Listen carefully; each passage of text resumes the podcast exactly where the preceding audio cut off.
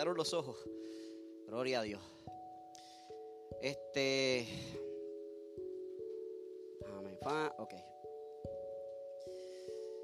Bueno, buenos días, buenos días.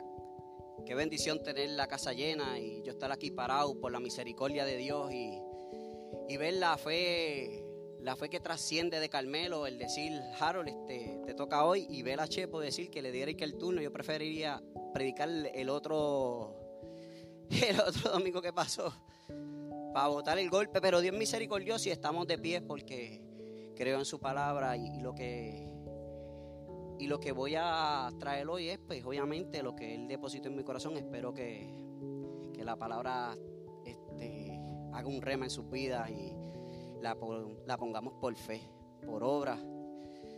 Y que y esa es la mejor forma de agradecer a Dios que murió por nosotros. Y antes de empezar, siempre me gusta empezar con, con una historia. Y la historia se trata del televisor. Y dice así. Mientras oraba antes de acostarme, un niño pidió con devoción, Señor, esta noche te pido ser algo especial. Conviérteme en un televisor. Quisiera ocupar su lugar. Quisiera vivir lo que vive la tele de mi casa. Es decir, tener un cuarto especial para mí, reunir a todos los miembros de mi familia a mi alrededor.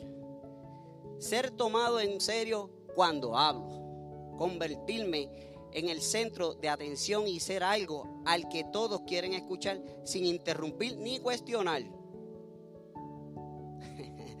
Qué cosa es interrumpir ni cuestionar. Uy.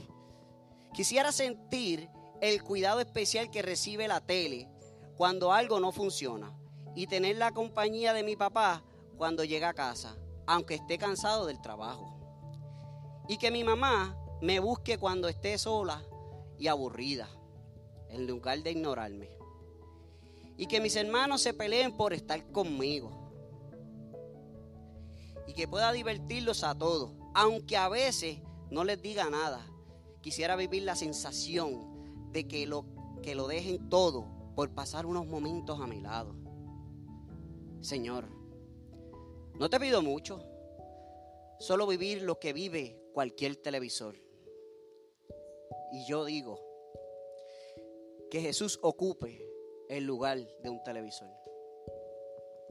Porque cuando logramos y provocamos que Jesús ocupe, no tan solo el televisor, ocupe mi corazón, créeme, que se va la mente, es como literalmente lo que pasó con Jesús cuando murió. Se rasga el velo de tus ojos, de tus oídos, y el corazón se conecta a Dios totalmente. Y tú puedes ver las, las personas con mucha misericordia.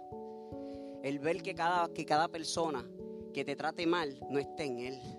Es porque ha tenido un pasado estropeado y unos padres que no lo han tratado bien. Y en esta hora vamos a ver eh, busquemos Efesios 1, eh, verso del 15 al 23. Y vamos a sumergirnos en la palabra del Señor y vamos a ver qué Dios nos trae hoy y qué nos quiere hablar al corazón para llenarnos, porque de verdad que nosotros venimos hoy para llenarnos. Ay, disculpen que la botella está.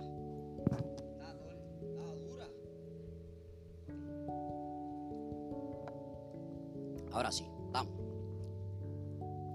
Y dice así, Reina Valera, por esta causa yo había oído de vuestra fe en el Señor y de vuestro amor para con todos los santos.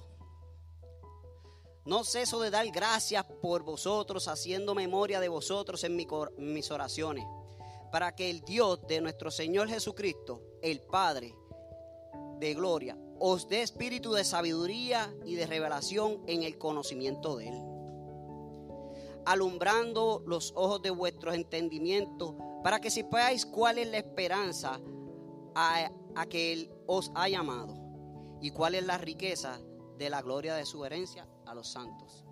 Ay, perdón. En los santos. Y cuál la super grandeza de su poder para con nosotros los que creemos, según la operación del poder de su fuerza. Y dice, lo, cual operó en Cristo resucitándole de los muertos y sentándolo, sentándole a su diestra en los lugares celestiales, sobre todo principados y autoridades y poder y señorío, y sobre todo nombre que, que se nombra no solo en este siglo, sino también en el venidero. Y sometió todas las cosas bajo sus pies y lo dio por cabeza sobre todas las cosas de a la iglesia, la cual es su cuerpo, la plenitud aquel que todo lo llena en todo. Quiero orar porque yo reconozco que no es por mi sabiduría, reconozco mis limitaciones y yo quiero que sea el Señor que hable, que susurre en cada uno de sus corazones. Amén. Padre Señor, en esta hora, yo solo te pido, papá, que seas tú, Señor, depositándote en mí, Señor, para que toques, Señor, hables a cada corazón, Padre. Que la palabra de hoy nos, haga un, trascendental, Señor, que, que sigamos viviendo, Señor, día a día, papá. La promesa tuya de que tú estás con nosotros, Señor, y que tú resucitaste y que tú estás vivo, Señor. Y que a pesar que no te veamos como el aire, Señor, pero te sentimos, Señor. Padre, yo te pido, Señor, que yo mengüe para que tú te enaltezcas y que seas tú, Señor. En tus manos estamos, en el dulce nombre de Jesús. Amén. Y dice así, por esta causa también yo habiendo, digo, el título que tengo es, perdón, el poder de la palabra en nuestras vidas. Y dice, ok, aquí estamos. Y dice, el verso 15 del 16 al 17 dice, por esta causa también yo habiendo oído de vuestra fe en el Señor Jesús y de, vuestro amor, para con todos los santos. Luego dice, no ceso de dar gracias por vosotros, haciendo memoria de vosotros en mis oraciones, para que el Dios de nuestro Señor Jesucristo, el Padre de gloria, os dé espíritu de sabiduría, de revelación en el conocimiento de Él. Ay, perdón, brinqué algo. Efesios. El libro de Efesios como todas las cartas del Nuevo, del Nuevo Testamento escritas por el apóstol Pablo, esta epístola lleva el título de acuerdo a sus destinatarios iniciales, los cristianos a la ciudad de, Éfeso.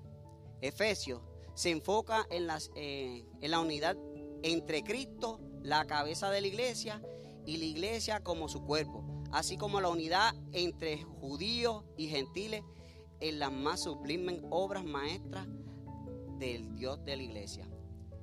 Y la carta que agarramos en la de Éfeso, y volviendo a agarrarlo, el versículo 16, 17, 16, 17 dice, el sacar la disciplina de dar gracias por todo y haciendo memoria de cada uno de nosotros es sinónimo de conocer y relacionarse con nuestro Señor Jesucristo.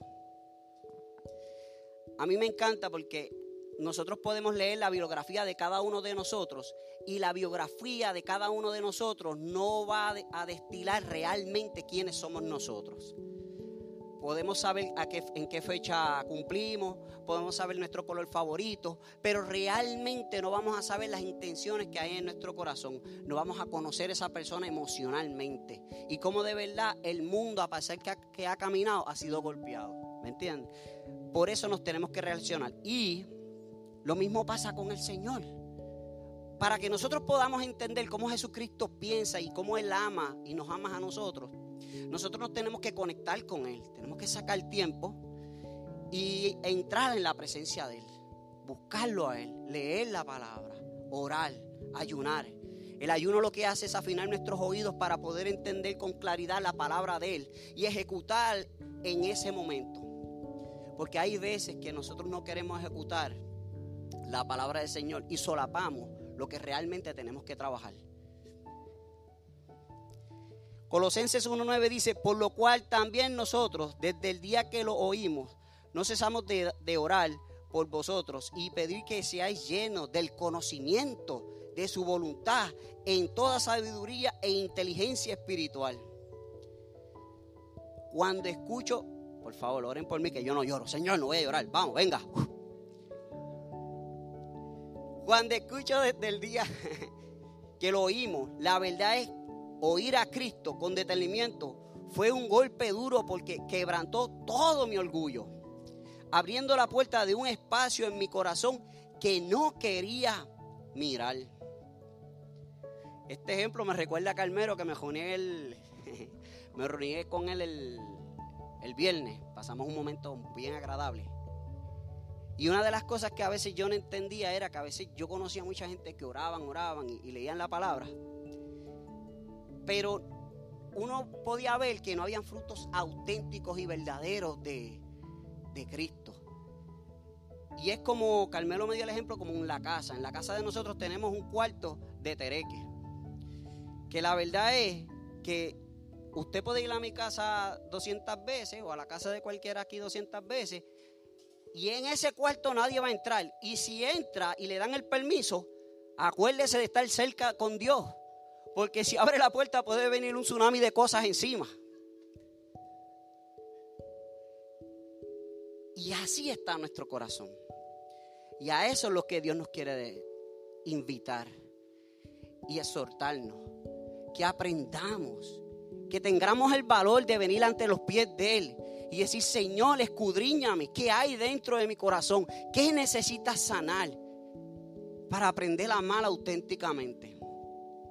Porque la verdad yo puedo estar hablando bien lindo y se escucha bien lindo el yo hablar bonito de Dios. Pero qué triste es preguntarle a mi papá que no está aquí. Digo, está vivo, pero no está aquí, pero siempre está. No lo invité porque si no lloro. pero qué triste usted escuchar a un padre hablando mal de su hijo y que no tiene buena relación con él una madre que dice, mi hijo predica bien lindo, pero no sabe de mí. Él no se acuerda de mí. O tener a tu esposa, la que yo juré amar ante Dios, tanto en la enfermedad, en la, en la miseria, en todo. Oye, y en la enfermedad, ahí es que aprieta también duro. Pero Dios logra meter la mano en su corazón coger ese cuarto de tereques y como dice Moisés, abrir el mal en dos y limpiarlo todo. Así es Dios. Y todo es bien fácil. Por medio de la oración, Él te dará las palabras con sabiduría, la revelación, el conocimiento para que tengas la fuerza de enfrentar, enfrentarte, ser sanado, curado y sentir que Jesús vende ese corazón roto. Ayudar a limpiar el cuarto de los despojos. El 18 dice, alumbrando los ojos de vuestro entendimiento para que sepáis cuál es la esperanza a que Él os ha llamado y cuál es la riqueza de la gloria de su herencia en los santos. Oye, cuando tú vienes a Cristo,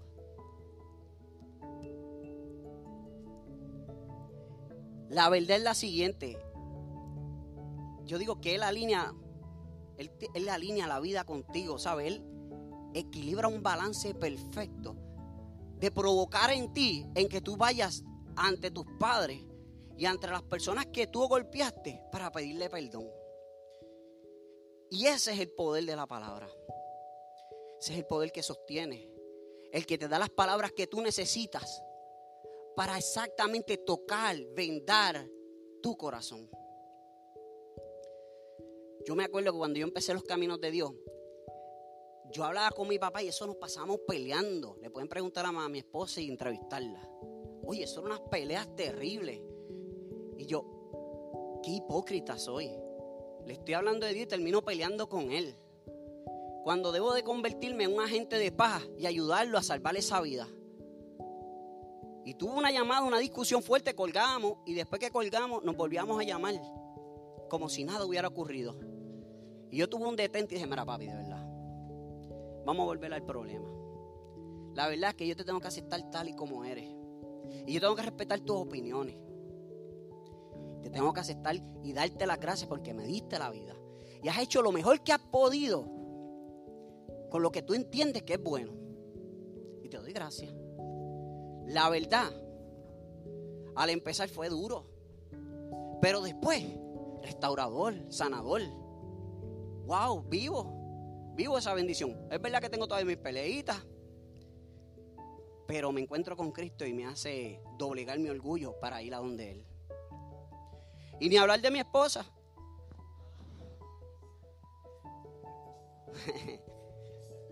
Porque yo siempre le digo a Dios que yo tengo la razón y Él me dice, yo no busco quien tenga la razón.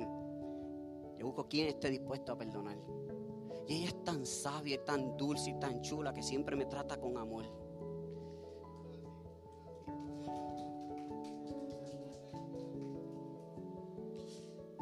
Ok.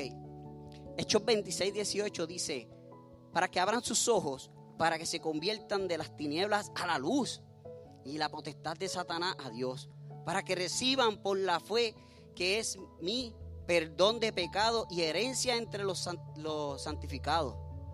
Oye, a mí me encanta Lucy porque Lucy siempre se pasa orando por sus hijos y, tiene una fe, wow, brutal. Y, estamos viendo cómo, cómo, Dios utiliza a Piro. Es una fe que ella sigue orando y sigue orando, este, creyendo, este, sostenido en esa palabra. ¿Y cuántos de ustedes aquí, que están aquí, no quieren que sus familiares vengan a los pies de Cristo? ¿Verdad? Todos, ¿verdad? Pero ya Dios nos está dando la receta. ¿Qué tenemos que hacer? Conectarnos con Él. Para lo que cuando vayamos a hablar, se escuche lleno, con cuerpo. Se escuche auténtico. Cuando uno da un abrazo sin decirle una palabra, uno sabe cuán amoroso de verdad o cuán cerca uno está de Dios. Porque uno es auténtico. Y qué lástima que esté el COVID.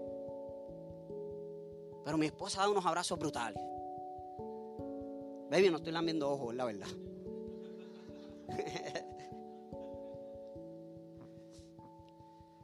Diecinueve. Dice, ¿cuál la super, super, experiment, super, ay caramba, me chavé ahora con esto. La cual superimente,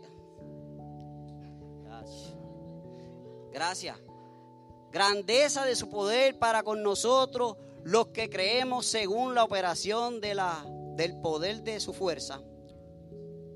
Gracias. Lo cual operó en Cristo resucitándole de los muertos y sentándole en una diestra a los lugares celestiales.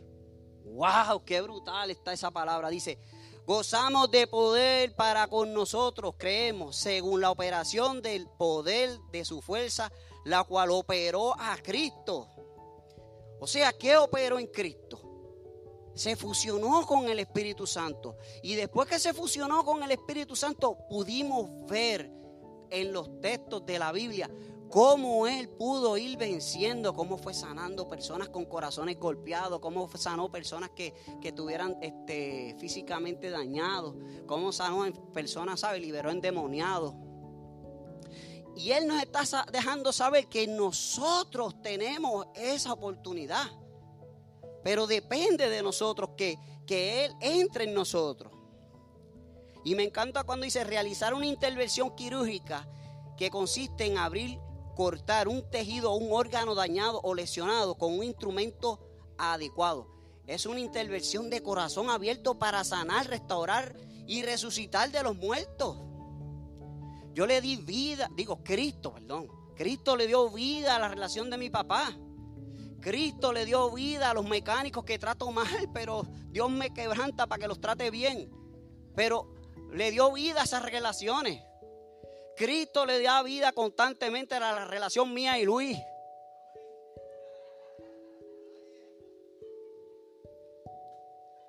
Pero es Cristo, no soy yo, no es por mi sabiduría es Cristo.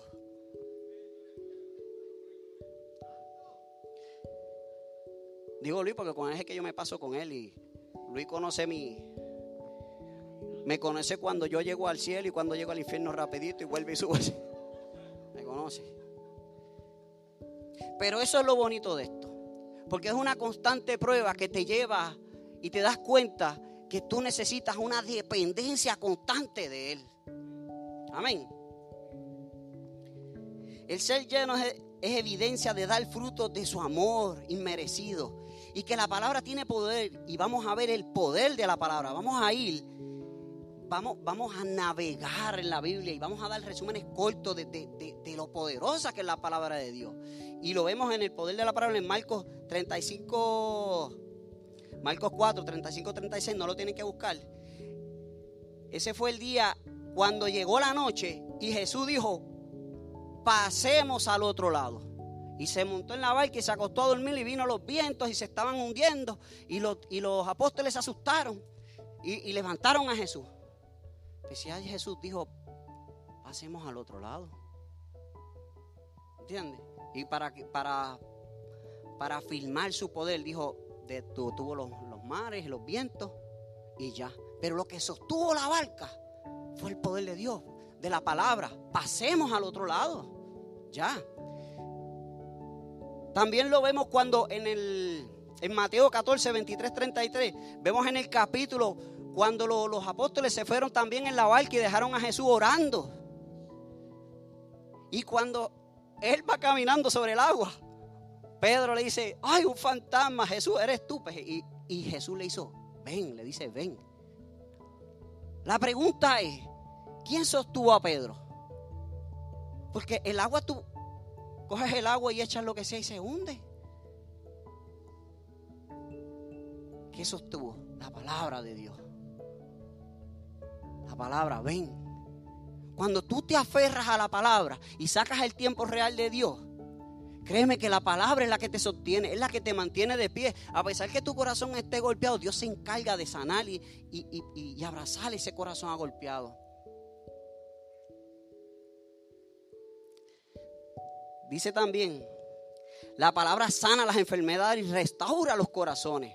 Lo vemos en Mateo 17, 17, 14 al 21, con ese padre frustrado que llevó a su hijo de médico en médico porque el hijo estaba endemoniado y no lograba dar con eso. Era un padre frustrado, un padre agobiado. Pero Jesús llega y dio un tiro, como uno dice, le acertó a dos pájaros. Porque le sanó el corazón al papá de esa angustia, de esa frustración. Y después liberó al hijo. Eso lo hace la palabra. Juan 11 del 1 al 44 dice, la palabra también eh, vive a los muertos. Y lo podemos ver con Lázaro. Le dijo, Lázaro, ven. Y se levantó y caminó. Y después lo más, lo más brutal que estamos en el 2021 y seguimos viviendo es la resurrección de Jesús. Wow, qué brutal. Jesús resucitó por ti, por mí, que no somos merecedores. Que al día de hoy seguimos pecando y Él nos sigue abrazando. Que nos levanta no el reloj, sino lo que nos levanta es la misericordia de Dios. Ahora bien,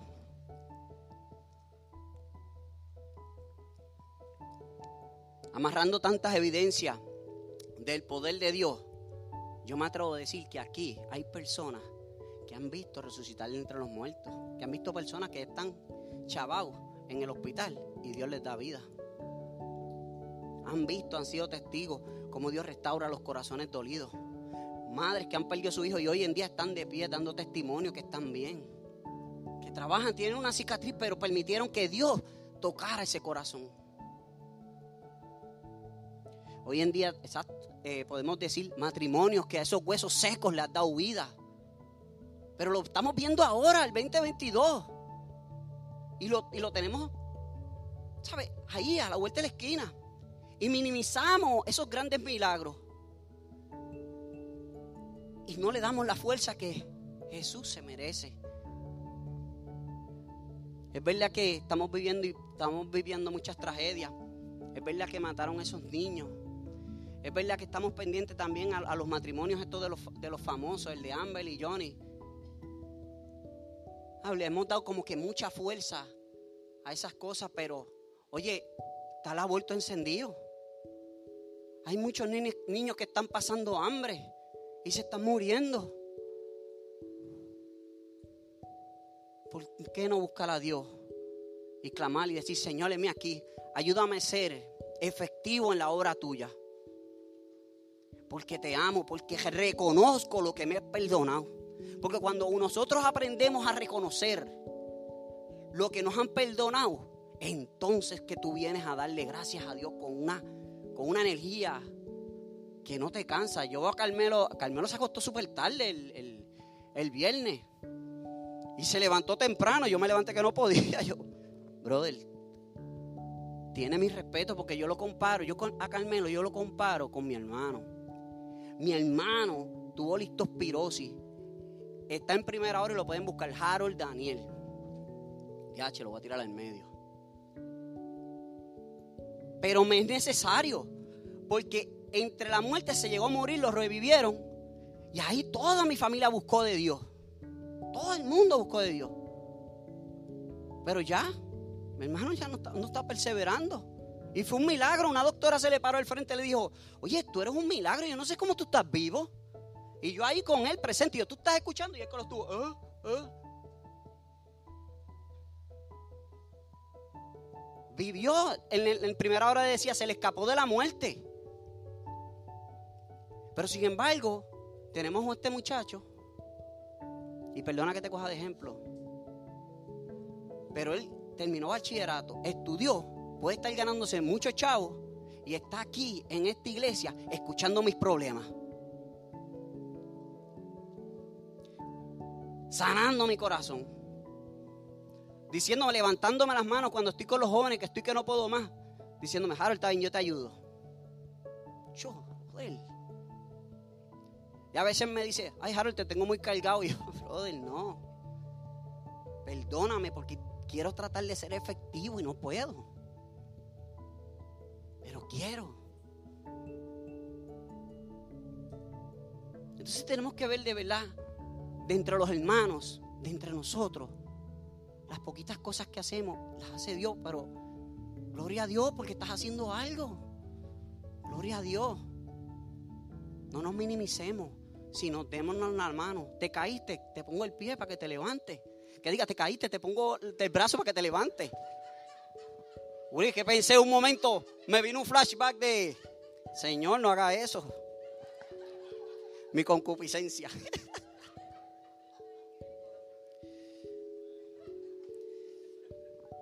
Oye, tenía que pasar esto. Yo siempre le digo de Dios. Chicos, déjame hacer las cosas serias. A veces no tengo conversaciones serias con las personas y yo digo, Dios mío, quiero ser serio. Ayúdame. Pero ya eso es mío, no puedo hacer más nada. Oye, quiero cerrar con esto. Este, leí el libro de Itiel y me encantó una historia, me, me, me, me llenó. Que dice, eh, no siempre podemos hacer cosas cosas eh, grandes cosas, pero sí cosas pequeñas con un amor. Y esta historia empieza de, estos muchachos que eran españoles y viajaron para Kenia eh, y llegaron a, a un lugar caluroso de África. Y ellos eran un grupito de misioneros que, chacho, vamos para allá, olvídate, yo voy para allá, ya sea a construir, yo voy ya sea a sembrar voy a hacer lo que sea, pero la verdad era que él no tenía idea de lo que él se iba a poner. Él nunca había ido, era su primera vez con un grupito de españoles. Y cuando llega al sitio, que logra entrar al lugar, ve esta casucha sin claridad. Cuando él pasa por la puerta, logra ver un montón de niños llorando. Y eso era, es un ministerio de las monjitas de María Teresa de Calcuta. Entonces esos niños gritando, llorando, desesperadamente desconsolados. Y él se quedó en shock parado, viendo cómo puedo ser efectivo para, para calmar una vida de esa. Para darle paz.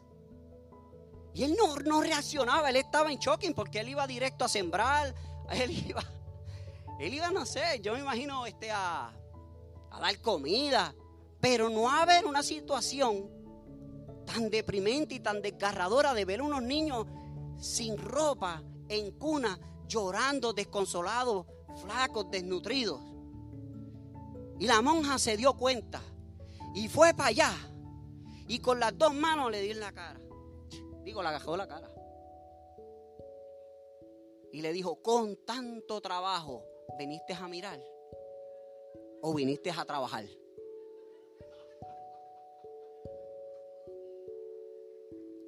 Ese Dios siempre se encarga de enviar un ángel. A mí me envía Joana. Entonces, todavía se había quedado en shock y las manos de ella estaban ásperas de tanto trabajo y tanto corri-corre que había. Pero cogió, agarró un niño desnutrido y se lo echó en los brazos. Y la historia comenta que ese nene cuando agarró ese, ese niño, en vez de sentir la carne, lo que sentía era los huesos. En vez de verle una carita, ¿sabes? Más o menos veía una carita llena de moco sucia, llorando desconsoladamente. Y cuando le miraba el pecho, se le veía el corazón saliendo hacia afuera. Y él en ese momento estaba pidiéndole al Señor y, y el Señor le recordó cómo su hermana lo trataba a él, que lo apambichaba. Y, y, le daba amor y le daba cariño. Y él pegó a apambicharlo y a cantarle. A mí me hacían la la, la,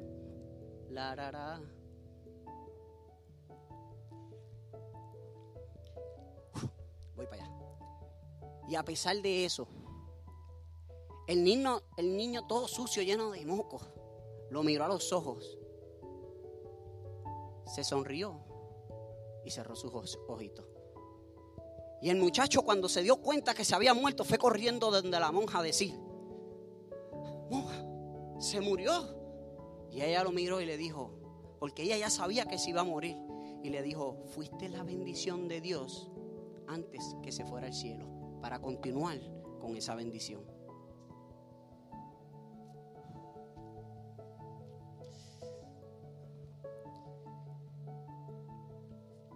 La iglesia está llena de dones y talentos. Debemos estar más unidos y decirle a Dios dónde yo podría ser efectivo sirviendo al reino de Dios. Uno no puede estar pendiente o si uno es bueno o si no, si no nos conectamos con Él. El día de hoy es un milagro que yo esté de pie, pero de pie, hablando de parte del Señor. Y yo no lo digo por orgullo y, y, no me malinterprete, te lo digo porque soy testigo de lo que Dios hace en mi vida que es pararme aquí y medir ante ustedes y hablarles de parte del Señor. Me cuesta y me acosté a las dos y media y Carmelo me envió un mensaje. Tranquilo, hazlo sencillo. Y él no sabía que el mensaje ya yo lo había escrito y lo tuve que borrar otra vez. Y peleé con Dios, como siempre. Le dije, oye, tú no estás fácil qué se me hace pasar eso? Y luego entendí que es eso mismo, que se, se perfecciona en mi, en mi debilidad.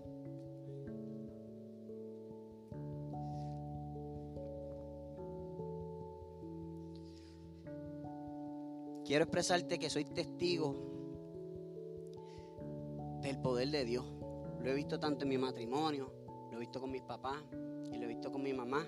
E incluso lo he visto con mis amigos y compañeros de trabajo y a mis clientes. La verdad es que Dios es real. Y si no permitimos el conectarnos con Él, el leer su palabra e intimar con Él, más nunca vamos a aprender a amar como Él ama. Más nunca lo vamos a conocer como Él piensa. Más nunca vamos a ser efectivos en la hora del Señor. Porque dones y talentos tienes. Y tienes vida y tienes salud. Lo único que necesitas es decirle, aquí. Y pararte en la brecha. Y no tan solo pararte en la brecha. Sostenerte en la brecha. Y convertirnos en cartas vivas para dar esas vidas agolpeadas. Chiqui, eh, Kevin está ahí para que me siga en la...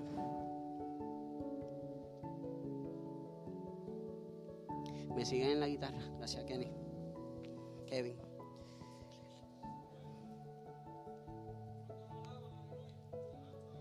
¿Cuánto lo alaban, Eli? Muy cierto. ¿Cuánto lo alabamos? Hoy la mesa está servida.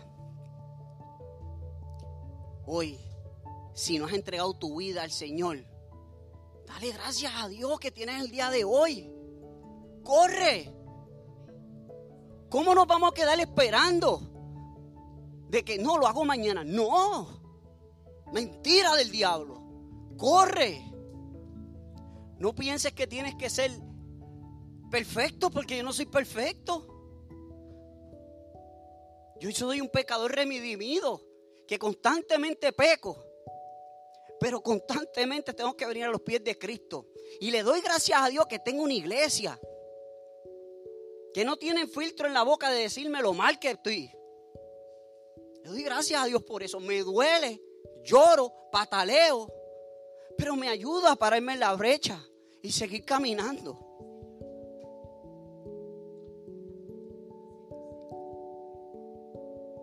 Me acuerdo un día con un cliente, yo hice algo mal y me fui de allí. ¿Y saben qué? Yo trabajo con mi esposa. Noticia. Al empezar, oye, hay que tener cuidado con lo que usted ora. Pero nada, es una bendición.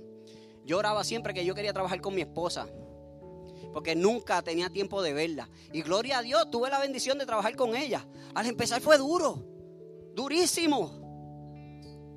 Eran dos caracteres poniéndose y, ella implantando la sabiduría que ya yo sabía porque ya no conocía el negocio. Pero la misericordia de Dios moldeó este corazón golpeado y orgulloso para aprender a escucharla y no pasarle por el rolo a la opinión de ella. Porque somos buenos dando consejos, pero qué malos somos recibiendo consejos. Y mi esposa me dijo en ese momento, ¿sabes qué? A pesar que tienes la razón, lo hiciste mal. Y yo, ah, me empecé a defender. Tremendo abogado que soy cuando me voy con el diablo. Pero ella me dijo, ¿sabes una cosa? Él es un necio, pero tú no, pero tú conoces a Cristo. Literalmente me dijo, por cuanto te amo y quieres vivir la palabra, esa vida se va a perder por, por mí. Viré para allá. Y el muchacho me puso de vuelta y media. Me dijo que le tenía miedo y todo. Desafió mi hombría terrenal, animal y diabólica. Como eso de que si me tumba las pajas te voy a dar un rectazo. Claro. Pero antes de entrar allá, yo le pedí a Dios, Dios dame la fuerza. Y tú sabes cómo Dios me decía. Fíjate de tener la razón. Y yo lo miré y le dije, ¿sabes una cosa? Estoy aquí. Porque ya sé que negocio no podemos hacer, pero seguimos siendo amigos. ¿Ok? No tenemos nuestras diferencias, claro. Yo no soy un billete de 100 para caerle bien a todo el mundo. Pero le dije así y se quedó como que quería seguir, pero se bajó. Y yo me fui de allí como que medio contento. Pero después, Dios se encargó de sanar mi corazón. Y dije, no, a mí no me importa lo que diga la gente. Yo tengo que provocar, salvar vida, cueste lo que cueste. Yo tengo que provocar el amor de Cristo, cueste lo que me cueste. Todos los días nos miramos al espejo y vemos que nos estamos poniendo viejos. Y eso es la evidencia que se acerca el día de estar cara a cara a Dios y decirle y que Dios y Jesús nos diga, ¿qué hiciste con lo que te di? Te di la vida, te di la salud, te di el Espíritu Santo, ¿qué hiciste? No, no esperes más. Corre hasta los pies del Señor. Y Señor, perdóname. Y ayúdame, Señor, a tener fe. Ayúdame a moldear mi corazón. Ayúdame a ser un siervo útil en tus manos. Y el primer llamado, quiero que cerremos los ojos, es para eso mismo. Quienes de aquí de verdad quieren comenzar a caminar con el Señor. ¿Quiénes, ¿Quiénes hoy de verdad quieren decir basta ya? Quiero empezar a recibir la llenura tuya, el amor tuyo. Porque no importa cuán pecador eres, ya Él te ama. Ya Él te ama. No importa lo que haga, Él pagó un precio por ti y por mí. Murió en la cruz. Quiero que levantes tu mano a aquel que de verdad hoy esté dispuesto a recibir a Cristo como Rey y Salvador. Y hoy hay fiesta. Porque hoy se nos bautiza a Dorca, diciéndole al mundo, Cristo mora en mí. Y gloria a Dios por eso. Si hoy de verdad todavía no estás listo para eso, tranquilo. Yo voy a orar por ti. Y estate seguro que voy a mantener mis rodillas, clamando que Él se deposite en cada uno de sus corazones.